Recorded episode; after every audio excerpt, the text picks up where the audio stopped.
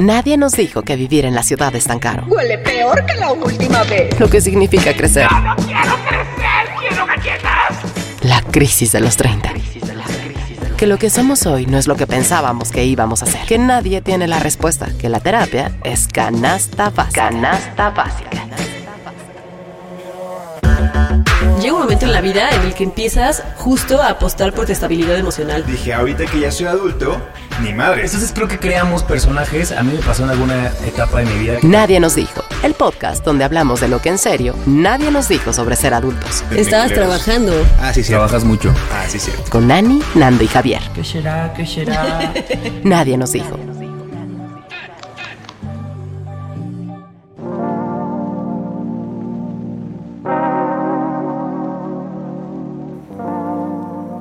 Recordé hace ratito que vi una publicación de Mon Laferte, esta cantante chilena que a mí me gusta mucho, que ahora es muy popular, pero que hace unos, no sé qué, échenle cinco años, iba comenzando aquí en México con Tu Falta de Creer y era una canción como la que se dio a conocer aquí en México y después como que, ¡pum!, se hizo ¿Cómo famosa, va? ¿no? ¿Cómo va esa canción? Ven y cuéntame la verdad. Ah, ya sé cuál, sí me gusta, sí me gusta. Ten pie. Bueno, no, el pedo no, no, yo no canto, pero este, el punto es que recordé que ahora ella es muy exitosa, pero en algún punto yo no la conocía. Yo trabajaba en la estación de radio y yo me puse las pilas y dije, güey, esta canción es muy buena y no he visto un video en YouTube. Entonces seguramente esta morra todavía no tiene un video de esta canción. Seguramente no es tan famosa y va a ver si le mando un inbox eh, con una idea de un video, este, seguramente me va a hacer caso y, güey, vamos a trabajar juntos. La verdad es que yo ni siquiera, o sea, mm, según yo, ella y yo teníamos el mismo nivel de fama, o sea, nulo. pero ella como una canción conocida. Perdón, pausa, pero Nando está en el team que hablábamos en un episodio de tu papá y mi papá, Ani. Así de, mándale, Ándale, sí, mándale sí, un sí. inbox. Sí, yo soy, yo soy ese señor. O sea, yo de grande voy a ser como sus papás, como mi, pap- mi mamá. Este, entonces yo le mandé un inbox a Mon Laferte y le dije, oye, tengo una idea para tu canción No de manches. Este, tu falta de querer espera, ¿le mandaste un inbox en dónde? en Facebook. ¿En Facebook? En Facebook, güey, porque realmente era como, o sea, Qué cagada no esta sé. historia. Este, yo, yo recuerdo que, que todavía Instagram no era como tan lo que es ahora. Twitter tampoco, o por lo menos no en Colima. Entonces, para mí, la gran idea fue mandársela a su fanpage de Facebook, ¿no? Estoy hablando como 2015 más o menos. El punto es que no se la mandé con de dientes para afuera. O sea, yo le dije, o sea, yo durante días pensé en el video y pensé en, el- en la posible historia que se podía crear en el video, güey. Total, obviamente no me contestó para hacerles el cuento más corto. Pero a no me ver, lo vio porque en, en inbox tú puedes No, ver si lo ¿tú vio. crees que lo va a ver? La morra ya era famosa en Chile, yo qué sé, o sea, la verdad es que Y yo tú, voy en pendejo. Esa morra es igual de famosa que yo. Ella, ella, este, en Chile y yo en Colima somos así, estamos cortados con la misma Sí, tijera. No, pues el punto es que nunca vi el mensaje, pero yo sí tenía como una idea en la cabeza de cómo podría ser el video, que después en un live, cuando lo retomemos, se los platico, porque todavía, lo- todavía tengo el inbox, güey. El punto es, este... Qué gracioso. Lo voy a compartir. Entonces, quiero para iniciar este programa número 11 de la temporada 4 que me digan cuándo se han puesto al tú por tú con famosos. O con los que usted, no sé si son famosos o en ese momento no lo eran y ahora ya lo son, yo qué sé. O sea, cuándo han estado como diciendo, güey, le voy a hablar a este güey. ¿no? O a esta morra. Así como no en un, no en, no en un nivel de que ella es súper famosa y yo no lo soy, sino como en un nivel de que creen que sí les van a contestar. ¿Les ha pasado? O sea, que le escribas a un famoso y que dices, igual y sí me contesta. Igual y sí me contesta, güey. Pues sí. A mí sí me ha pasado con bailarines, pero normalmente no me contestan. El único que me contestó fue el que puse en mi top de crushes. Ah, y ya. yo estaba pensando, ella también me contestó a mí. Sí, Ah, pero es la única vez que alguien me ha contestado algo. yo ¿Quién era? ¿Quién era? chistoso. Solamente para. Se llama Floris. Nunca- Es un bailarín. Pues qué amable por contestar. Sí. ¿Oíste, Mon Laferte? Yo, yo tengo uno que mi papá, cuando era Godín, trabajaba en, en una empresa que se llama Bayer. Y entonces, en este programa que se llama Ventaneando, había como que, como que la marca. Como si no lo ubicáramos. Espérate, la marca hizo un, un- Es que seguro sí, sí se acuerdan de esta activación. Te puedes ganar como un millón de pesos o algo así. Y entonces habían un montón de chicas y les ponían como con unas pelucas así, pelo cortito. Y en las noches, ay, no sé, el punto es que era una activación y te ganabas un millón de pesos o algo así. Y entonces, un día invitaron a mi papá al programa para que hablara como parte del. De, En Ventaneando. Ajá. Wow. Y ahí nos tienes a toda la familia. Y aparte era muy gracioso porque mi papá no tiene cejas. O sea, no tiene muchas cejas, pues. Y, y cuando lo vimos decíamos, qué raro. Porque, y hasta después nos dimos cuenta que le pintaron la ceja. No para que- manches. para que saliera. Pero ¿cuál es el famoso tu papá? Ah, no. Y entonces de repente regresa a la casa. Y ya, pues para nosotros mi papá era una estrella, ¿no? Y nos dice, ay, me encontré a una chica que se llama Ana, ¿Ana qué? Y entonces era Ana Layevska, que en ese momento, o sea, era hace muchos años, era como muy famosa, ¿no? ¿Se acuerdan de Ana Layevska? Sí, claro.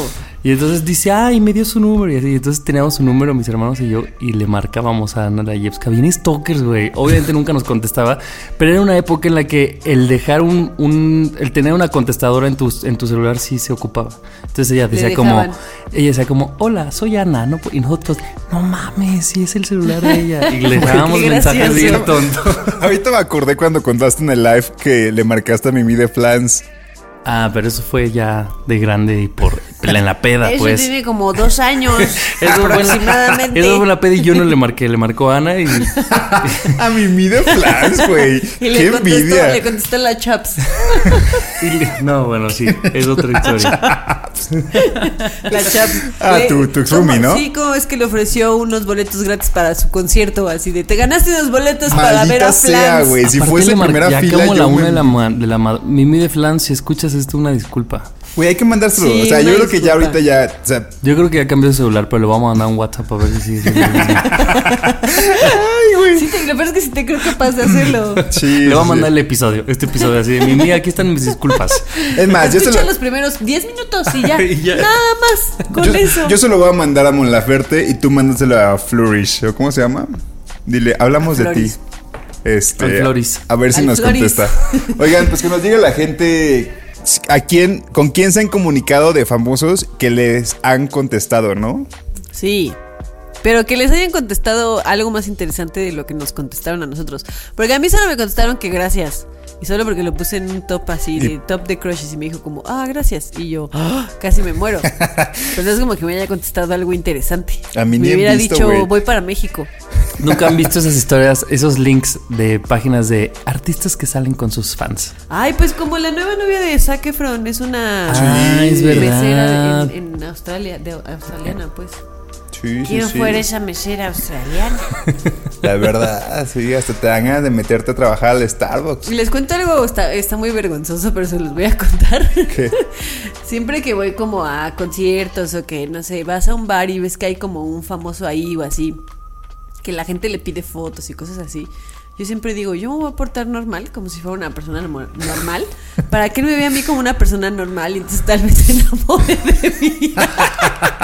Así como para que diga, mira, esta no sabe ni quién soy, ¿no? Y ahí empieza. Y que diga como, mira, es interesante porque ni me pela. Y Ana bostezando en su cara. así, Ay, güey. Así seguro le hizo la mesera australiana, estoy segura. Chicle pega, ni. Pues mira, ese chicle sí pegó, mano. Ese chicle sí pegó. Lástima que ahorita ya no podemos ir a conciertos, pero después, después. Este, pues bienvenidos sean al episodio número 11 de la temporada 4 Nadie nos dijo. Yo soy Nando. Yo soy Ani. Yo soy Javi. Bienvenidos. Normally, being a little extra can be a bit much, but when it comes to healthcare, it pays to be extra. And United Healthcare makes it easy with Health Protector Guard fixed indemnity insurance plans. Underwritten by Golden Rule Insurance Company, they supplement your primary plan, helping you manage out of pocket costs without the usual requirements and restrictions like deductibles and enrollment periods. So when it comes to covering your medical bills, you can feel good about being a little extra. Visit uh1.com to find the Health Protector Guard plan for you.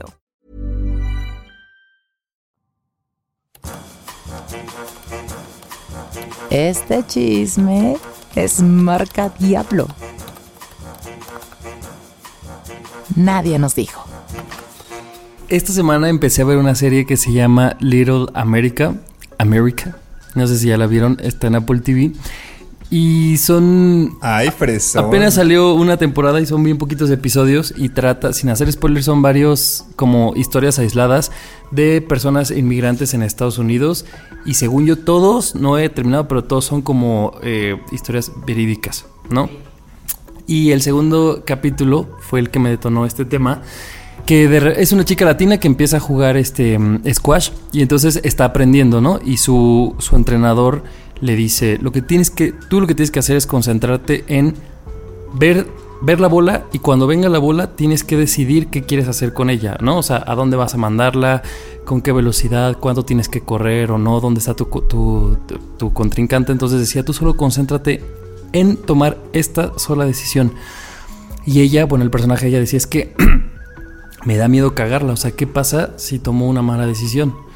Y el entrenador le decía, si, si tomas una mala decisión, la bola va a volver a venir eventualmente y entonces después de esa mala decisión podrás tomar otra decisión.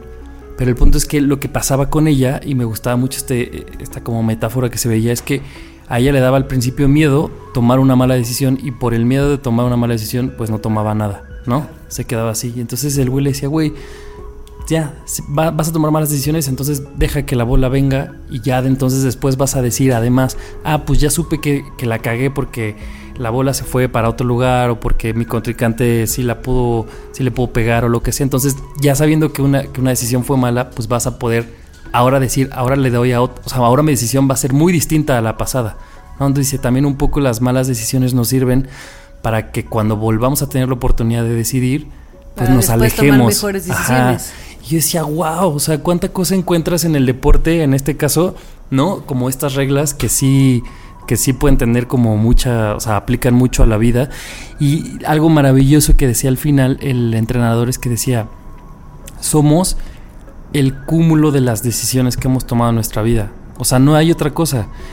Y me puse a pensar cómo, güey, desde por qué decidimos estudiar lo que decidimos, y aunque ejerzamos o no, cómo esa pequeña decisión de yo decidí estudiar publicidad en tal escuela hizo que conociera a tantas personas, hizo que yo viviera en tal lugar. O sea, a lo mejor quitar una decisión de la ecuación haría que probablemente yo no formara parte de este podcast. Desconectas un montón de, de tu vida, ¿no? Ajá. Es como, me lo imaginé yo ahorita como, como estas series de focos navideños, que si le desconectas un foquito se Se apaga chinga lo que toda la queda de la, de la serie, pues imagínate así como, no sé, un árbol construido de series en el que cada foquito pues son experiencias, dos gente que conociste y si tú quitas un foco de alguna decisión que tomaste, pues se apaga toda esa parte de la de la serie y pues ya no conociste a ciertas personas o a lo mejor sí, no estarías Sí. aquí o qué sé yo. Y, y me gustó esta, esta cosa de decir, bueno, si asumimos que entonces somos decisiones, o sea, todas las historias que, que, que- que nos permitimos tener desde las personas con las que estamos es porque decidimos estar ahí. Eh, está padre verlo porque entonces creo que hay veces que el miedo, como a esta chica, nos gana y entonces creemos que no decidimos. Así no, pues yo mejor no hago nada. Pero el no decidir también es una decisión, ¿no? El O no sea, decidir es decidir también. y dije, güey, qué cabrón que luego a veces decimos, no, pues yo decido, no, mejor quedarme en este trabajo porque me da miedo decidir. Y es como, brother, si estás decidiendo y tu decisión es quedarte en ese mismo trabajo sufriendo. Porque al final el no decidir pues te va a dejar en el mismo camino, ¿no? Y entonces pues estás, o sea, al final estás decidiendo. Estás decidiendo. A lo mejor no lo que tú quieres, pero sí estás decidiendo. Claro. Pero creo yo que cuando no decidimos, o sea, cuando no tomamos como una oportunidad, porque no sabemos cómo, cómo viene esa oportunidad, estamos quedándonos en algo conocido, ¿no? Y de repente cuando tomamos una mala decisión y de rep- no sé, por ejemplo, me mudé a la Ciudad de México, si hubiera sido alguna mala decisión, pues tal vez aprendería de ella y diría, bueno, voy a tomar una otra decisión ahora, ¿qué voy a hacer? ¿Voy a regresar a Colima? ¿Voy a irme a otro lugar? ¿O qué hago? Pero el punto es, si no tomamos ninguna decisión, como tú dices, el no tomarla, el no tomar ninguna, pues te estás tomando al fin de cuentas una, ¿no? Pero te, está, te, te está- te estás quedando en un lugar conocido. Yo creo que muchas veces lo que pasa es que nos da miedo tomar cualquier decisión por si la cagamos, ¿no? Y creo que tal vez es mejor el cagarle, aprender de ello, que el no tomar ninguna decisión y quedarte en un terreno safe, ¿no? Pues o sea, es creo que es tirarte al, al vacío y saber que a ver, a ver qué pasa, ¿no? Es como el dicho ese de más vale malo por conocido que bueno por conocer, ¿no? Hay mucha gente o en muchas ocasiones hemos sido así. Mejor te quedas en tu trabajo culero en vez de aventarte a no sé, a renunciar y a buscar otra cosa o a ir a una entrevista que dices, "No, como así este trabajo está O sea, me, así yo no, no doy para este trabajo y en vez de ir dices, mejor me quedo en mi chamba. Y te quedas ahí aunque no eres feliz, en vez de aventarte a ver qué sucede, ¿no? Y muchas veces pues es por miedo a cagarla o por miedo al rechazo Eso, porque por también... miedo a fallar. A lo desconocido. Y también creo que hay una cosa en la que no nos gusta reconocer socialmente que tomamos una mala decisión.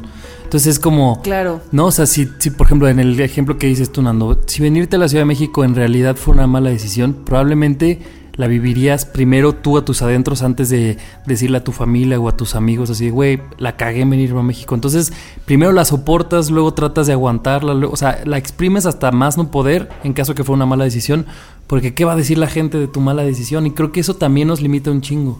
Es que creo que estamos, o sea, creo que satanizamos mucho las malas decisiones y creemos que tomar una mala decisión es lo peor que nos puede pasar. Y vamos, todo depende del caso, pero por ejemplo, si esta chica eh, no hubiera hecho nada con esa pelota y le hubiera pegado y le hubiera golpeado el cuerpo, ¿no? Pues hubiera sentido un dolor cabrón, pero tal vez ese dolor cabrón diría, güey, no quiero que esta pelota me vuelva a pegar, güey. Mejor respondo de alguna forma y a ver cómo le hago.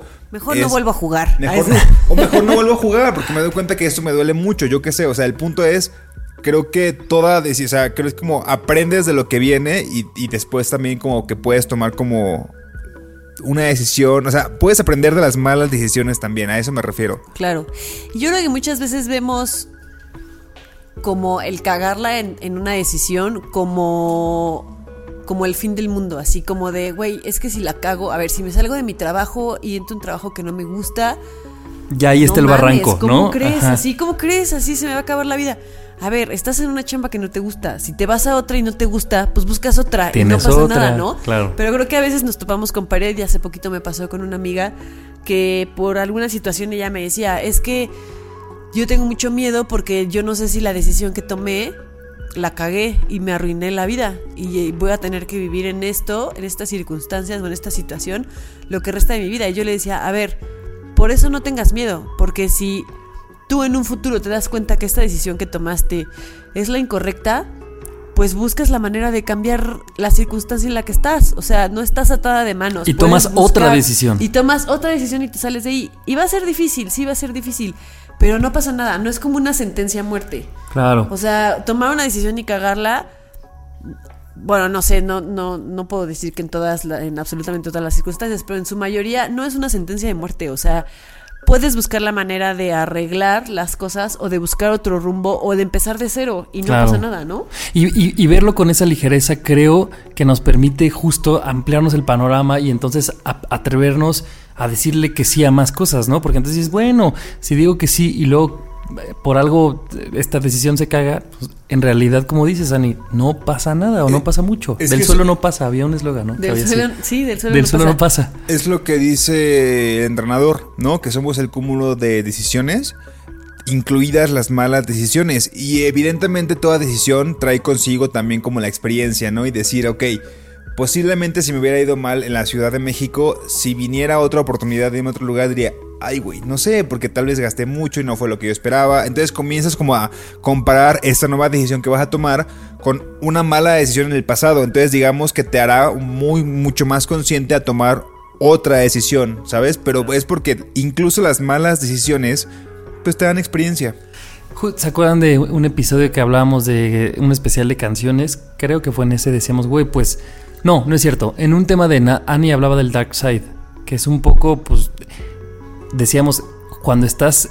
Cuando tomas una mala decisión o cuando te, te sientes en este Dark Side es de donde salen cosas muy buenas. O sea, también después de una mala decisión, pues viene un lugar en el que te replanteas, en el que piensas, en el que analizas la situación. Si toda nuestra vida fueran decisiones chidas, estoy seguro que y no se, fáciles.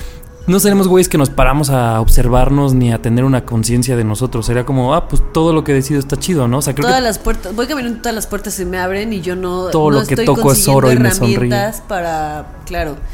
Lo que sí es que creo que es bien importante que sí pensemos antes de tomar las decisiones. Claro, o sea, claro. tampoco estamos diciendo que tomen decisiones A- a a, la lo güey y ay, ya me va a aventar a lo, a lo imbécil. Pues no, tampoco hay que hay que aprender a pensar las cosas Claro. y hay que ver las prioridades que tenemos, porque todos tenemos prioridades diferentes. O sea, yo lo veo con mis hermanos, ¿no? Y eso que venimos pues de un contexto bien parecido, porque pues crecimos en la misma casa, tuvimos la- más o menos las mismas oportunidades, y yo lo veo con ellos. O sea, nuestras prioridades es- son bien diferentes, ¿no?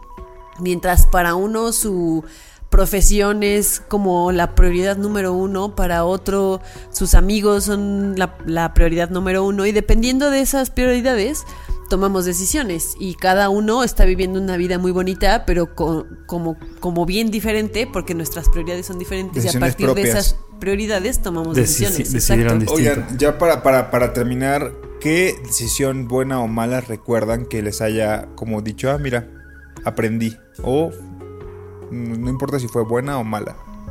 Yo, Yo, yo les Tú, voy a poner tú. un ejemplo bien tonto, pero hace, hace como dos semanas fui a la mexicana, que nunca había ido yo a ese parque. Me organicé con algunas amigas y, y tenía un buen que no las veía y todo, pero me pasó que ese día me desperté y pues ya sabes que tenías que despertar temprano y bañarte y salir temprano de tu casa y así. Y como que me desperté y dije, ¿y si les cancelo? Porque me da mucha flojera. Y después dije, no, a ver, ya tomaste la decisión de decir que sí vas, ve, bañate, párate y ve. Y ya tomé la decisión y dije, ok, sí voy a ir. Y ya cuando estaba ahí en la mexicana me la estaba ta- pasando tan bien que dije, qué bueno que tomé la decisión de venir. claro. Hasta el día siguiente me desperté de buenas porque había visto a mis amigas y porque estuvimos ahí caminando Claro. y paseando y así.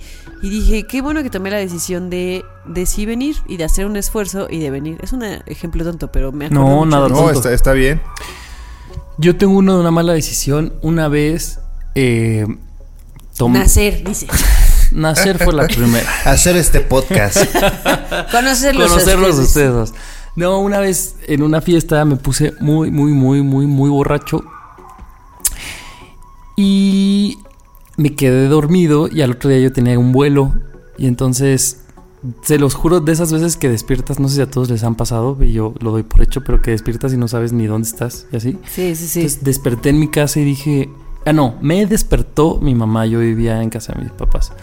Así, y mi, mi mamá me dio con una cara de, es la vergüenza familiar, y entonces mi papá me dio un café, en, en como pudieron me, me- me despertaron para que yo llegara al aeropuerto y me dicen, oye, ¿y el coche? Y yo, allá afuera, no, no está. Y yo, ¿dónde dejé el coche? Entonces, esta sensación, una mala decisión, por supuesto, mi falta de, de- de control al tomar, y esta cosa de despertar y no saber ni dónde está tu coche, que tus papás te vean con esa cara, a punto de perder el vuelo, llegué y la, la chica del mostrador así de, ¿has, has, este consumido alcohol? Y yo, o sea, todo mal. Desde ahí dije, no, o ¿Por sea, qué te emborrachaste un día antes de que vas a viajar? No tomo un día antes de viajar. No, te lo juro, sí es una cosa que se me quedó marcada de. eh, te cambia el chip, por lo menos. O sea, en, en tu manera de tomar, en, en- en la manejada, por ejemplo, jamás lo, lo he vuelto No, a pues hacer. no. O sea, como que. Y tuvo que haber sido una mala decisión, ¿no? Que me hiciera decir, no mames, Javier, Claro. o sea, esto está muy mal. Solamente para tener- quitar la duda, ¿te fuiste o no te fuiste? Sí, sí me fui. Y mi mamá me mandó un correo así de. Oye, ¿y tu coche en dónde ¿qué estaba? pe- Pues. Resulta que un amigo lo manejó y entonces mi amigo se lo llevó a su casa, pero pues como yo todo Ya esto me ni me acuerdo, o sea, tú, tú estabas en esa fiesta, ¿no? Este, va, pero imagínate que yo no sepa cosas que además yo estaba, dijeras, bueno, se quedó dormido, pero yo hasta interactuaba con la gente y yo decía, es que no me acuerdo de nada. Ay, no. También era una época en la que uno bebía un alcohol bien, bien malo. Bien pichibarato. También es otra mala decisión. No, no, no, ahí no era decisión. Ahí sí era- circunstancia, ahí víctima era de la circunstancia. Por el dinero, pues era lo que comprabas, güey. Y, Tú- y- tú, Nano. Yo creo que fue escribirle a la que ahora es mi jefa para preguntarle si había quedado en mi chamba actual o no. Porque después de. El día que me hicieron la entrevista para Animal Político fue el 19 de septiembre de 2017. Justo un par de horas antes del sismo. Entonces, después de que me entero que tembló, dije, pues ya, ya contrataron a alguien, ¿no? Entonces duré o van a pausar la vacante. Ajá, o van a usar la vacante o mejor no la van a usar porque no tienen la cabeza para contratar a alguien. Entonces duré un- unos tres días sin escribirle a mi jefa como de decirle, güey, ¿qué pasó? No, porque no me han dicho nada. Hasta que mi mamá me dijo, escríbele un correo a esta persona y dile que qué onda. O sea, solamente que te diga sí o no y ya, es, toda la- es todo lo que tiene que decirte, ¿no? Porque, no, porque tú no puedes dar por hecho que te dijeron que no porque no te han dicho que no. Entonces le escribí el correo y ese mismo momento mi jefa me escribió y me dijo, güey, si quedaste, te necesitamos ya, te tienes que venir, pero la ciudad está hecha un caos. ¿Quieres o no? Entonces yo también dije, pues va, O sea, a ver cómo le Jalo. hago, pero va. Jalo, y todo lo demás se acomodó de una forma muy perfecta. Pero si yo no hubiera mandado ese correo porque mi mamá me lo dijo justo, yo tal vez no estuviera aquí. O sea, no hubiera hecho este podcast o no sé, no sé. Eso fue hace tres años. O sea, la verdad no sabría. Entonces, no fuésemos este, amigos. no fuésemos amigos. Entonces creo que fue como la una excelente decisión mandar ese correo. Y que la gente nos cuente que, qué decisión buena o mala han tomado últimamente que les, que Sí. les marcó. Y, y- y nada más para concluir algo que decía Nick que es bien cierto, y también lo decía este buen entrenador, él no decía justo mm, toma decisiones a la ligera, él solo decía concéntrate en esta decisión que viene. O sea, viene la Solo en pelota. esta. Ajá, solo en esta y como dice Ani, claro, por supuesto, piénsala, analízala, pero no te preocupes por, ah, es que qué tal que si esta la, la pongo para acá y la que viene me la rebota para el Eso techo. también es bien importante. La que viene ya será otra decisión. Esta ¿no? decisión y luego ya ves las demás, pero ve decisión por decisión, ¿no? Qué Exacto. sabios, qué sabios somos nosotros sabio tres es y el entrenador. entrenador. Así tú, llevándote así, dedicándote el, el- la Los cuatro enseñanza. somos cabrones.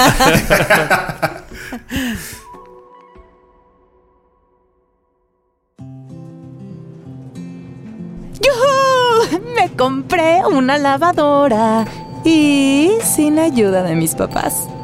Nadie nos dijo. Vi un- una de estas imágenes que luego traen frasecitas acá inspiracionales. no se burlen Que, le- de mí. que la gente le llama meme. Meme. Vi un meme. No, este es un meme inspiracional. Que decía, he dejado de romantizar las historias largas, de evaluar una relación por, por su duración. Y bueno, ya dice más cosas, pero quería solo platicarles esta parte porque pues sí está cañón como a veces medimos la importancia que tiene una relación en nuestras vidas, ya sea de amistad, a lo mejor de, de amistad no tanto, a lo mejor aplica un poco más como en relaciones de pareja, pero también de amistad, en, en cuánto estuvimos con esa persona, en vez de de la calidad, ¿no? De a lo mejor pues quisiste a alguien con quien estuviste tres meses más de lo que quisiste a alguien con quien estuviste seis años, ¿no? Por ponerlo de ejemplo. O un montón de gente que está tantos años juntos, 10 años juntos, pero que los ves y dices, ni siquiera quieren estar juntos. Entonces, ¿por qué tenemos romantizada esta mm, idea del, ay, llevan 10 años juntos y inmediatamente piensas en una relación estable, Feliz. bonita, con un montón de amor, cuando la realidad es que puede que no, puede que todo lo contrario. Y cuando a mí me pasa, cuando llego a empezar, de vez en cuando, muy de vez en cuando, cuando empiezo una relación, no, ya, es broma. Cuando empiezo una relación me pasa que digo como, que te preguntan, ¿y cuánto tiempo tienes con esta persona? Y dices como, pues tres meses. Y, Y te sientes así como de, como chavito, así, chavito chiquito, así como adolescente de, tengo tres meses con mi noviecito. Y en mi cabeza sí, sí me pasa que le quito importancia Pero y a la esa gente relación. también. Seguramente la gente que le dices Claro, como, "Ay, porque está súper- Ay, van, van empezando, ¿no? Ajá. Y a lo mejor esos tres meses que tú tienes con esa persona son mucho más significativos que una relación pasada que tuviste de cuatro años, ¿no? Y creo que sí tenemos en nuestra cabeza súper romantizada esta idea de la duración de las relaciones. Alguna vez en, en Instagram una chica que escuchan ahí nos dijo, me decía como... Es que a mí me da tristeza que yo no tengo amigos como tú y Javi de toda la vida. Pues y yo ni le yo, decía, no, y yo le decía, pues es que al final lo importante de una amistad no es el tiempo que tienes con esas personas. Porque, a ver, yo tengo gente que conozco desde esos años, el- desde el kinder como a Javi, y sus amistades ¿Y dónde para mí están? ya no son ¿Quién? nada, o A ya ver, ni siquiera a ver, son a ver, a ver, amistades, pasa el ¿no? Instagram. Y ya ni siquiera son amistades, hasta todo lo contrario, no es gente a la que yo he decidido dejar, dejarle de hablar porque es gente que ya no quiero en mi vida. Y, y hay gente que tiene literal menos de un año que conocí y son personas súper importantes para mí y son personas a las que les cuento cosas que no le cuento a cualquier persona, porque en menos de un año se han ganado mi cariño y yo me he ganado el cariño de estas personas y, y creo que es una, una amistad mucho más importante que gente que conozco desde el kinder. Entonces creo que es bien importante que sí nos quitemos de, de la cabeza el, medir nuestras relaciones por la duración que tienen. Y, y que creo que también ahí se cruza eh, algo que tú y yo siempre hemos dicho, ¿no? La intensidad que tenemos, porque entonces, pues, con base al tiempo, como que el tiempo nos permite ciertas cosas, ¿no? Así de, bueno, pues si llevas poco tiempo, no puedes hacer tales o cuales cosas porque socialmente, pues, te ves muy, es muy prematuro en las relaciones, por ejemplo, ¿no? Ajá. Que, ay, pues si llevas tres meses o, com- o como que luego es esta cosa de, dices, no sé, llevo cuatro meses. Ay, disfrútalo. Porque pues al rato, ¿no? Y entonces es como esta, esta sensación de... En, en los pocos meses se viven estas cosas y en las relaciones largas se viven otras como más sólidas o más maduras. Y como dices, no necesariamente. Y creo que también jugamos este papel de... em, de que la gente suele criticar o nosotros podemos limitarnos por decir, ah, güey, quiero hacer un viaje con esta persona. No, pero es que es muy pronto. Pues muy pronto, como según qué, ¿no? O según quién. Claro. Según quién, ajá. O, ay, ya se van a mudar tales personas. ¿Cómo? Si no llevan ni un año. Bueno, ¿y? Oye, o sea, pues ¿qué importa? Y que al fin de cuentas. ¿Tú vas a un- pagar la renta? No, ¿verdad? ¿Vas a Cállate. cooperar? Si vas a cooperar, sí, güey. Ah, diles. pues entonces Y sí. si es una mala decisión, pues al ratito se rentan el DP, ¿a quién se sale? Es que siento que tiene lógica el hecho de que conforme vamos conociendo personas, estas personas son mucho más afines a lo, a lo que queremos, ¿no? Llámese una relación, llámese amigos o, o- como, como, como vengan. El punto es, por ejemplo, si tuviste una relación de seis años y ya terminaste, por algo terminaste esa relación. Eso quiere decir que si aprendimos de ella, la siguiente relación que tengamos va a tener ciertas características que harán que no sea lo mismo que fue la anterior, ¿no? Y puede ser que gracias a eso que aprendimos de lo que no queremos y lo que sí queremos en una nueva relación, nos haga que esta nueva relación rápidamente se convierta en algo bonito. ¿No? Porque claro, ya, ya pasamos seis años con algo que no queríamos y con N cantidad de problemas que cuando buscamos algo nuevo, si es que quizá vamos a terapia o aprendimos de la relación pasada, pues vamos encontrando personas mucho más afines y al tener personas más afines hará que desde el momento uno hagamos clic. ¿No? Y por eso los momentos, aunque sean cortos, van a ser muy importantes, porque ya están más encaminados a lo que queremos, ¿no? Y Creo también, yo. no sé si les pasa a ustedes que eh, no quiero hablar mal de, de los 30, pero que No sí, hables mal de los sí, 30. que el ritmo Ahora sí, ¿no? Muy protector. Ahora no, no hables mal de los 30. No, que sí hay un ritmo. El otro día decía en un meme, ¿no? Ya siento que es la canción de Mario Bros. La rápida. Pero sí es un poco como de. Como de, a ver, Ah, no, estoy- es la de la estrella. No, ah, sí, esa es la de la esa estrella. es la misma. Pero es como, no sé, estás en Bumble, Tinder, lo que sea, conoces a alguien. Es como. Pues tin, tin, tin, tirin, tin, tin, pues ya, o sea, nos vemos mañana y si mañana nos la pasamos bien, pues pasado mañana y si bien, pues ya, a la verga, o sea, como que todo rápido. Por ejemplo, pienso en lo laboral, cáncer, creo que un poco pasa lo mismo, ¿no? O sea, el mejor trabajador, y ya lo decimos en un episodio, pues es la relación más larga que tengas con, con, con la empresa. Y la gente que, que no dura tanto en una empresa, pues probablemente no está tan bien visto. O sea, como que siento que también es esta, esta prisa, o no sé si a ustedes dos les pase de, si aquí estoy bien, quiero más de esto, y si aquí no estoy bien, me quiero alejar de esto lo más pronto posible, porque ya no queremos estar en lugares en los que no nos gusta y queremos más de lo que ya decidimos después de varias experiencias que sí nos gusta, ¿no? Sí, Y que a lo mejor a los de 20 acuerdo. como que ni sabíamos que Claro. nos gustaba tal vez. sí, estoy de acuerdo. Aunque, como que lo que yo le o como lo que yo leo en, es- en este meme inspiracional. Siento que cualquier allá- imagen ya se tiene que llamar meme, ¿no? O sea, Sí, sí, sí. sea lo que sea, es un meme. Estoy de acuerdo. Em, lo que yo leo, más allá del, del conoces a alguien y pues ya vamos rápido, lo que sigue y así, sin, más que eso, lo que yo leo es un... Pues no importa si hoy en día, a mis 30 años, empiezo una relación y dura 6 años, o empiezo una relación y dura 3 meses. O sea, comparándolo a la misma edad, empezamos la, o sea, la misma relación, pero con dos personas diferentes. No importa si dura 6 años o dura 3 meses. El significado que tiene esa relación para ti, a lo mejor la de 3 meses tiene un gran significado y la de 6 años no tanto, no fuiste tan feliz. Sí. O a lo mejor sí, la de seis años fue, fuiste más feliz y la de tres meses no significó nada. Pero más, o sea, hay que dejar de, de, mm, medir lo importante que fue esa relación, ya sea de amistad o de, o de pareja. Si no es proporcional siempre al tiempo, Exacto, ¿no? eso, no es proporcional al tiempo. Más Claro. que hay que apurarnos y que sí, la verdad es que sí pasa. A los 30 años, pues ya te avientas, no, estás, no vas a perder el tiempo con alguien que dices, "Eh, vamos a ver si sí o si no. Pues si no es no y ya está. Ya, Pero ya más bien, si sí, si, si, co- si sí estás con esta persona y duró tres meses, pues puede ser que haya sido mucho más importante esa relación que una relación que tengas de seis años. Claro. Y, si no, sí. y no hay que hacerlas menos, ¿no? Creo que eso es lo importante. Sí, no hay que medir el tiempo como si fuese lo más importante. Eso, exacto. Que no sé si alguna vez a ustedes les ha pasado que platicas a lo mejor de una relación que te pudo mucho y te dicen, ¿y cuánto duraron? Un año. Ah, pues ni tanto. Y, o sea, y como que te ven así como de. O- y por eso sufriste tanto. o así que si estás duraste sufriendo y bien así. poquito. ¿Y por qué estás sufriendo? Si fue en seis meses y tú Ajá, te vale verga. y luego. Es, el tipo de, es el tipo de cosas que ya le hemos mencionado de repente porque nos ponemos como en la perspectiva de son a nosotros a quienes lo dicen, ¿no? Quizá nos han dicho eso de, güey, tienes un año, güey, espérate a que tengas más para que de verdad valores si es una buena relación o no. Pero también muchas veces lo hemos dicho.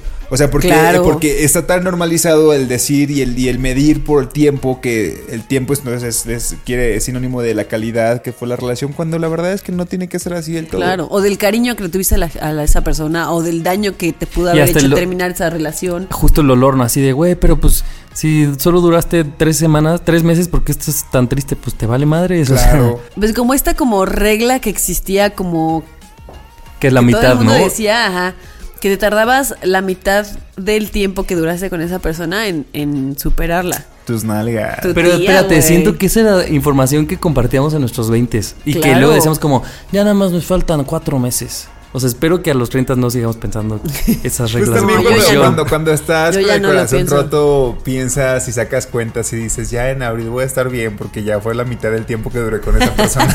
Pues ya, o sea, te agarras de las cosas que te hacen sentir bien, o sea, pero sí, es, es absurdo, pues. es muy absurdo. se ríe, velo. Se ríe porque seguro se está acordando de alguna vez que lo pensó. Yo lo hice, yo lo hice. Pero sí, no, no, no nos juzguemos a nosotros ni a los demás por, por el tiempo que lleven en sus relaciones. Exactamente. Bien, bien dicho. Hey, I'm Ryan Reynolds. At Mint Mobile, we like to do the opposite of what Big Wireless does. They charge you a lot, we charge you a little. So naturally, when they announced they'd be raising their prices due to inflation, we decided to deflate our prices due to not hating you.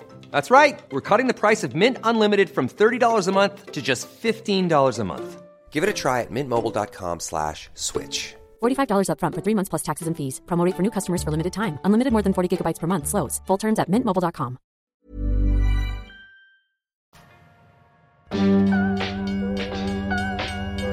Próxima estación. El Dark Side. Nadie nos dijo. Este es oficialmente el primer episodio donde ya tengo 30 y estamos grabando. Porque Claro. Los otros salieron traen cuando ya tenías 30. Traen truco, como nuestras fotos de Instagram. sí, los otros salieron, los grabamos justo previo a, a- a yo cumplir 30 porque iba a hacer un viaje a Colima y pues tenemos que dejar esos programas listos. Es que tienen que saber que nos dejamos de ver antes de que Nando cumpliera 30. Tuvimos vacaciones y todos. estuvimos dos semanas sin vernos. Y Tres. hoy- ¿Tres semanas? Tres semanas ¿Fueron tres semanas? Sí, fueron tres semanas. Madre mía, tres semanas y hoy estamos regresando a trabajar. Así es. A trabajar. ¿Qué dije trabajar? Pues ya te pagan para que me pa- para que pa- pa tra- saber Annie trae nuevo look, así en esta Me nueva corté temporada. el cabello. a ver tu nómina. No, justo Al parecer eso. alguien sí Entonces- está cobrando. Y yo, ups. Ay, sí. Entonces es el primer episodio donde ya oficialmente tengo 30 y ya lo puedo decir a, a los cuatro vientos. Y en este lapso que estuve en Colima, pues vi a unos amigos. Este, y es como reconfortante, ¿no? Siempre para mí volver a Colima. Y en una de esas ocasiones, un amigo invitó a un ligue. No voy a decir su nombre, Diego. Invitó a un ligue y este güey que invitó te- tenía, creo que tiene dos años más que nosotros, algo así. Joven todavía. Ya, Joven, joven, joven. joven, jovencísimo. Ya, ya dice joven, ya. Joven, mega joven, es un niño. Básicamente un puberto. No sé qué está sí, haciendo está con su bien vida. chavito. No, pero nos platicó que él había estudiado derecho, él es como es abogado y que a sus O sea, 30 estudió Derecho y es abogado. sí, Mira, Perdón. ¿quién, quién fuera para acá? unir las ideas. este, y ahora a sus 33 está estudiando para ser chef. Está estudiando gastronomía. Ay, qué cool. Y lo más cool es que está tomando la clase con su mamá. O sea, su mamá también está estudiando gastronomía con él. O sea, se me hizo algo Son alumnos. ¿no? Juntos. Sí, toman clases porque ahorita sigue siendo clases digital. Eh, va empezando y yo también tengo muchas dudas sobre cómo es una clase en línea. Eso justo estaba pensando. ¿Cómo Pero- tomas pero- una clase de gastronomía en línea? El otro Pero- día había un tweet que decía, para los que tienen dudas sobre cómo son las clases en línea de chef, se, lo voy a- se los voy a pasar y lo voy a retuitear y nadie nos dijo. Porque, Pero yo creo que no lo leíste porque no nos sabes explicar. No, porque no es el tema. Ah. Pero sí, sí, sí no, es... no te distraigas. No, el punto es como más teoría, pues. Pero el punto es que se me hizo lindo que él, después de estudiar eh, Derecho, decidiera estudiar gastronomía a sus 33. Y mejor aún, que su mamá también decidiera este, estudiar con él, ¿no? Entonces también coincidió que en estas semanas que estuvimos sin grabar, me topé con un artículo de Vice, creo que sí era de Vice, que decía: Dejé el periodismo y comencé a vivir. No sé si lo leyeron. Ah, sí, se armó un desmadre. Ah, exactamente, justo. Entonces, eh, el artículo decía como periodistas de profesión que duraba, que tenían algunos más o algunos menos, porque son varios testimonios, compartían su experiencia de cómo dejaron el periodismo porque ya era demasiado tiempo como... O sea, cada quien tiene sus razones y no vamos a profundizar, a pro- profundizar en eso, pero lo que quiero rescatar es cómo una persona como el ligue de mi amigo o como estas personas que dieron su testimonio dejaron de la nada su trabajo para, o sea, su trabajo y lo que habían estudiado durante cuatro años o más eh, para dedicarse Estudiado a y otra cosa. ejercido, ¿no? Aparte. Sí, estudiado y ejercido, algunos más años que otros, y ahora hacen cosas diferentes. Por ejemplo, uno era carnicero, otro se dedicaba a dar clases, otro estaba no sé qué con internet. Entonces decía, güey, ahora se están dedicando a cosas que nada lo planearon en su adolescencia porque pues cuando tienes 17 años y vas a estudiar una carrera, pues te imaginas un futuro, ¿no? Y e imaginas que lo que elegimos para estudiar va a ser lo que nos va a dar de comer el resto de nuestras vidas. Pero puede llegar un punto en el que no sea así y que decidamos que a los 30 porque es una edad, todos estamos jóvenes, y lo digo de verdad sin, sin que se tome a burla porque ahora tengo 30, de verdad, todos tenemos, todavía podemos cambiar las cosas, ¿no? Ya no es como, no, es que ya estoy grande, ya para qué hago esto, ya mejor me quedo en lo que estoy. Claro que no, güey. Mínimo tienes 30 años más, 30 años más de productividad. ¿No? Digámosle. Sí, Pon- estás pon- a la mitad. Estás justo a la mitad. Y aparte lo que has hecho, ni siquiera es como que lleves la mit- o sea, los 30 años ejerciendo lo que llevas, eh, lo, lo- lo- lo que estudiaste. Porque, pues no, güey, no naciste siendo editora de video o eh, comunicóloga como yo. Claro. Lo elegimos hace 10 años. Entonces, si tenemos 30, todavía podemos cambiar, ¿no? Y para todas esas personas que de repente te dicen, güey, es que no sé si dejar mi chamba y poner un negocio de tlayudas. Háganlo, güey. Todavía podemos, güey. Estamos en buena edad y tengas 30 o 40, lo puedes hacer, ¿no? O sea, creo que es algo súper interesante. Pues como Weris, que dejó su profesión por poner una academia de pol. Y ahorita es muy feliz dando clases de pol. Está bien chido. Y esta cosa de pensar. ¿A qué edad em- empezamos la carrera? Más o menos a los 18, ¿no? A los 18. 18, 17. 18, 19. O sea, como. Y por supuesto, en su momento era una gran decisión. Y, y no es que le restemos importancia, pero ver que ahora este cuate que dices que tiene 32 y empezó una nueva carrera, seguramente el- lo que le hizo decidir esta carrera es. Son cosas mucho más maduras, ¿no? O sea, mucho más de, güey, ya sé por qué quiero hacer esto. Más allá de que esté bien chido, además de que estudie con su mamá. Pero creo que eso, o sea, a los 32 en realidad no es una mala edad para empezar a estudiar o aprender cualquier otra cosa. Y o es que a los moverte de 18, línea. la verdad es que es bien difícil que sepas a qué te quieres dedicar el resto de tu vida. Porque, a ver, es lo que tú contabas una vez. Tú decidiste que querías estudiar publicidad por una película. película. Porque la verdad es que no teníamos, no teníamos ni idea, o por lo menos a mí me pasó que yo no tenía ni idea de nada de la vida laboral. Y te decían, ¿qué quieres ser? Pues la neta es que sí. Y hay gente que a lo mejor sí, desde muy chiquitito sabe perfecto qué quiere ser. Mi ser hermano el chico, desde muy chiquito sabía lo que quería hacer. Mi y- hermano y, el y grande y qué padre. Pero hay gente que no sabemos y que no tenemos ni idea y no conoces el mundo. Entonces eliges lo que crees que te va a gustar y en el camino a lo mejor encuentras muchas cosas que dices, ay, ojalá hubiera estudiado esto. No sé si a ustedes les ha pasado que de repente dicen, Sí. ay, mejor hubiera estudiado esto o lo Güey. otro. Pues hay que hacerlo. Mi acercamiento, imagínate, bueno, nuestro, Ana, fue la famosa feria de universidades, ¿no? Y pues vas y te explican, pero te explican su tira de materias y básicamente es una competencia de quiero que tengas conmigo universidad. Claro. Y entonces te digo qué vas a encontrar aquí, pero nadie te dice dónde puedes trabajar, que tu salario va a ser más mal pagado, ¿no? O sea, yo a los 18 no sabía ni cómo estaban las ingenierías y las licenciaturas. O sea, cosas que ahora ya sé. Y yo digo, güey, ni sabía y además también a los 18 yo no me preocupaba por sueldo bruto o neto, ni, sa- ni sabía que era ni sabía eso. que O existía. sea, yo decía, pues yo quiero trabajar en algo que me divierte, entonces ahora digo, no mames, la vida era otro. Y, y qué bueno que entonces, como no puedes regresar el tiempo a los 18, pues que a los 32, que te diste cuenta que no eres feliz en algo que decidiste, digas, ah, Y, y- ¿cómo y- no? Y nos ponemos Chef. a pensar en cómo durante un año y medio llevamos diciendo que no sabemos nada de la vida en este y podcast. seguimos igual.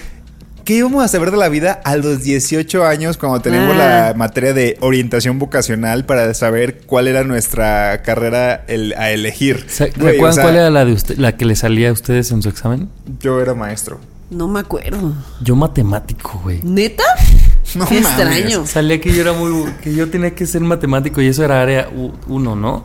Creo, o algo así. Sí, creo que sí. Y yo no mames. No, yo no confío. Sí, Yo me eso. acuerdo que a mí, yo tan no sabía qué quería hacer que mis papás pagaron un examen. Porque pues esos que te daban en la escuela, pues te dan ahí lo que sea. Pero mis papás así fueron a una empresa, o sea, una empresa que se dedicaba a hacer exámenes así de vocación pro- así profesional. ¿Sí se dice así, no? Orientación vocacional, yo recuerdo que... Y este, y así fui así a, a un lugar que era como una empresilla a hacer un examen y me hacían, me hacían Ay, entrevistas perri. y así. Pero ni me acuerdo que me salió. Pero así de perdida estaba yo, así no tenía ni idea. Es que ni siquiera le prestamos atención, estábamos muy chavillos para saber que, ah, no, sí, sí, sí, a menos que seamos Alex de Modern Family, que sabemos que ella desde el principio supo qué hacer. Pero también pasa esta otra parte que, que decían en el artículo este de Vice, que es, puede ser que no es tanto que no te haya gustado tu carrera y que decidas eh, ahora trabajar en otra cosa, ¿no? Los ejemplos que, que planteaban ahí era, güey, este trabajo me está matando. Había ejemplos así, ¿no? Este trabajo me está consumiendo Claro. demasiado y por más que lo ame y por más que tenga vocación, porque tengo que admitir, yo, yo que trabajo en, en medios, que los periodistas son muy apasionados, pero también es que, que- que implica que estén 24/7 conectados o Claro. buscando una noticia, lo que quieras, y es demandante, ¿no? Entonces también decían, güey, es que por más que lo ame, esto me está haciendo daño está consumiendo. mejor lo voy a dejar. Y completamente válido, güey. Y hay un montón de cosas en las que podremos quizá descubrirnos. Y está bien interesante también que a la gente que, que no tiene la fortuna quizá de decir, güey, pues a mí me gusta lo que estoy haciendo, pues que la cambie. O sea, que se anime, que tome una decisión y diga, güey, vamos a ver si me gusta. No sé, ¿qué se les ocurre? ¿A ustedes que se les ha venido a la mente algo diferente a lo que hacen ahora? Ah, pues yo estoy ahorita en un curso de periodismo deportivo. Ándale, está Ah. bien chingón. Imagínate Y ahorita que, que- estás diciendo eso del periodismo, ya me estoy echando para atrás. Mira, Ana, Ana ya está así de, ¿me, me pueden regresar mi dinero? Disculpe, ¿esto es, ¿es reembolsable el curso? no, no es cierto. A mí me gustaría aprender a cocinar. Ah, sí, sí. Pero si ya sabes No, pero de cosas bien forma así acá, chida. Así que su, que, o sea, cosas chidas. Que su, que su, que ibas a Es que yo hago como bisteces, güey. o sea, sí me quedan buenos, pero pues son bisteces, no sé, algo acá elaborado. Como con, siento que el que, como para mí, alguien que cocina bien es el que sabe usar muchos utensilios. Yo no paso de una ollita. ¿Tú? Yo, yo, este, la, la verdad es que creo que todo tiene que ver con, con mi área, pero siento que lo que sería más diferente es justo dar clases. Que siento que podría ser. Ah, Eso sería padrísimo. Sería, sería algo chido. Eh, definitivamente no sería dar clases a niños, sino a preparatoria o a la carrera. Este, y creo que podría hacerlo muy bien y que me motivaría. O sea, y, y no lo descarto, ¿eh? Puede ser que a mis 35 decida, güey, pues voy a ver qué onda, a ver si alguien me contrata como maestro. ¿No? Al fin de cuentas, creo que los maestros me gustaban mucho más los que tenían la experiencia que los que estaban como formados con los libros. Totalmente. Entonces creo que podría funcionar y más en algo de comunicación. Entonces, este, pues que la gente también nos diga qué, qué podrían cambiar, ¿no? Y también que si alguien está escuchando esto y, y tenga como este pensamiento de, a mí me gustaría, pero no lo hago porque creo que ya no fue mi edad, pues que traten de quitarse esa idea, ¿no? De la mente. Sí, y yo creo que, bueno, a mí me pasa cuando, cuando empiezo a pensar estas cosas, que dices como, ¿por dónde empiezo? O sea, a ver, sí, ahora quiero cambiar mi vida, pero ¿y luego por dónde empiezo? Pues empiecen por buscar un curso así online, de esos, este, no sé, de, doméstica o de Coursera o de eh, Udemy o de, busquen en Twitter, pregunten con la gente que conocen. Este, y busquen cursos, diplomados, talleres, para que también veas si, si te gusta, ¿no? Porque puede ser que digas como, ay, me gustaría, y luego ya cuando estás tomando un curso dices, "Meh, pues no estaba tan chido. Y así poco a poco vayan buscando más cositas para adentrarse cada vez más en, el, en ese mundo hasta que digan, bueno, pues qué más necesito para brincar. Y que sea la transición más que sea la paulatina, tra- ¿no? exactamente. Ah, qué gran- Que- creo que también eh, a veces como que olvidamos que internet está lleno de muchísima información y de Muchísima. muchísimas cosas que es con que googlees algo para que puedas encontrar un artículo o un tallercito gratis o algo que puedas encontrar o los mismos tutoriales de YouTube. O sea, la cantidad de personas que no han aprendido a cocinar, por ejemplo. A Con- tocar un instrumento. a tocar un instrumento a través de, de- digo, con un, con un tutorial de YouTube que son como bastante útiles. Claro. Y hay N cantidad de videos en, en esa plataforma que puedes como investigarle, ¿no? Y la, la ventaja de, digo, sacándole las ventajas al COVID, es que ahora pues hay muchas cosas que son a través de internet, ya ni siquiera, te- o sea, porque a lo mejor dices como, ay, me quiero meter a tal cosa, pero es en Monterrey o es en Estados Unidos. Claro. Pero ahora, con, con que todo puede ser remoto, pues a lo mejor ahora hay más opciones, ¿no? Claro, porque lo que antes no, a lo que antes las universidades o los como medios no llevaban a lo digital, ahora lo tienen que hacer, porque si no se sí quedan sin alumnos, ¿eh? claro. Entonces, búsquenle otra vez, este, eh, googleen algo como que decían, güey, es que este curso, justo eso, Ani, este curso estaba en Monterrey y yo no lo puedo tomar, ahora va a estar en línea, un diplomado así. Ahora ahí en la sala de tu casa con tu compu. Ahí, merito, es más, inviértele en internet, es más, cambien el modem para otra que puedas Compren su cable. Ethernet. Y otra cosa de COVID Cancer que tú decías, pues es también te permite organizarte. Si es que estás haciendo home office, pues te permite organizar tus tiempos para poder Claro. hacer este tipo de cosas. Ya no hay mucho, ya no inviertes tanto tiempo en tráfico. O sea, puedes ser Sáquenle, una persona. sáquenle las ventajas el al. COVID. Sí, pues ya, ya estamos llegando a una época en la que estamos conviviendo con él. Entonces, pues ah, tratemos de sacarle provecho. Oye, que nos cuenten cuál fue, cuál fue la decisión que más les ha gustado. O sea, la decisión que han tomado más grandes, que más beneficios han, han visto de ella. ¿Eso es Sí. de tu tema o es de mi tema? Porque ya me confundí. De tu tema. ¿Qué cambio? ¿Qué decisión? Así como la del güey que quiso estudiar chef para chef. Ay, sí, que lo, que lo comenten. Sí, como que mezcló los dos. Ay.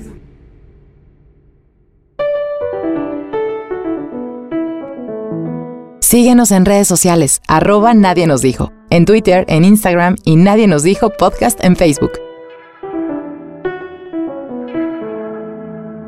Nadie nos dijo que las decisiones se toman una por una. Nadie nos dijo que decidir podría ser todo un deporte. Nadie nos dijo que tomar decisiones nos llevaría a vivir nuevas experiencias, incluso las malas. Nadie nos dijo que el cariño a las personas no es proporcional al tiempo que llevamos de conocerlas. Nadie nos dijo que los años que estuviste con una persona no definen el cariño que le tuviste. Nadie nos dijo que no deberíamos prestarle tanta atención al tiempo. Nadie nos dijo que nunca es tarde, no importa cuándo escuches esto. Nadie nos dijo que hoy mismo podemos empezar a cambiar el rumbo. Nadie nos dijo que todavía podemos cambiar de profesión u oficio y dedicarnos a algo completamente nuevo. ¿O ¿Ustedes qué opinan, amigos? Ah, Fíjate que ahora sí lo extrañaba. ¿Verdad? Sí, Ahora ya, pues sí lo sí. extrañaba. Como que Pues dije, sí. pues nunca es tarde. ALB, ahí les va otra vez. Hoy voy a decidir, en voy- este momento voy a decidir, Pero decir. mira, la diferencia es que lo decidí antes, solo salía. Así, salía porque salía y ahora ya lo decidí. Ahora fue decisión y no instinto nada más. Oigan amigos, pues gracias por escuchar este nuevo episodio. Compártanlo a quien más confianza le tengan y este mm, denle seguir en todas nuestras redes y participen en todas nuestras dinámicas nuestras y en las del grupo de fans de Nadie nos dijo en Facebook. Oigan, y si ya est- están en una relación con una persona y tienen poquito tiempo, pero se quieren un chingo, mándenle este programa y díganle, no importa que tengamos dos, tres, cuatro, cinco, seis meses, eres muy importante para mí. Así y si están saliendo con alguien de Tinder o Bumble y apenas están así como viendo, "Ay, no sé si hacemos buen macho o no, dile, oye, oye, escucha este podcast. Y si habla mal de él, no es una buena persona. No, no tienen que estar con esa persona, entonces ya es un buen, Es, un, es un buen una gran parámetro. pista, claro. O 100% mándale, estoy de acuerdo. eh, Este episodio a esa persona que se queja muchísimo de su trabajo, probablemente ya no es feliz ahí, güey, que se dedique a otra cosa. Sí. Que se dé el tiempo para saber qué quiere. Para que sea feliz. Estoy de acuerdo. Como ustedes nos hacen felices a nosotros. Oh. Ay, qué meloso. Ah, Nos escuchamos el próximo martes, amigos. Yo soy Yani. Yo soy Nando. Yo soy Javier. Ayú. Adiós. Adiós. Nadie nos dijo. El podcast donde hablamos de lo que en serio nadie nos dijo. Cada semana, nuevos temas de la adultez que deberían contarse. Con Ani, Nando y Javier. Nadie nos dijo.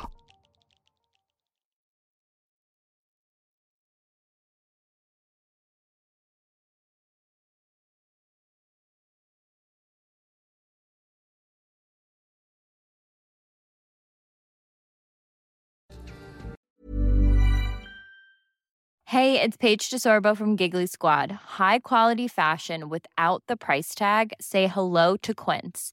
I'm snagging high-end essentials like cozy cashmere sweaters, sleek leather jackets, fine jewelry, and so much more. With Quince being 50 to 80% less than similar brands. And they partner with factories that prioritize safe, ethical, and responsible manufacturing. I love that. Luxury quality within reach. Go to quince.com slash style to get free shipping and 365 day returns on your next order. Quince.com slash style.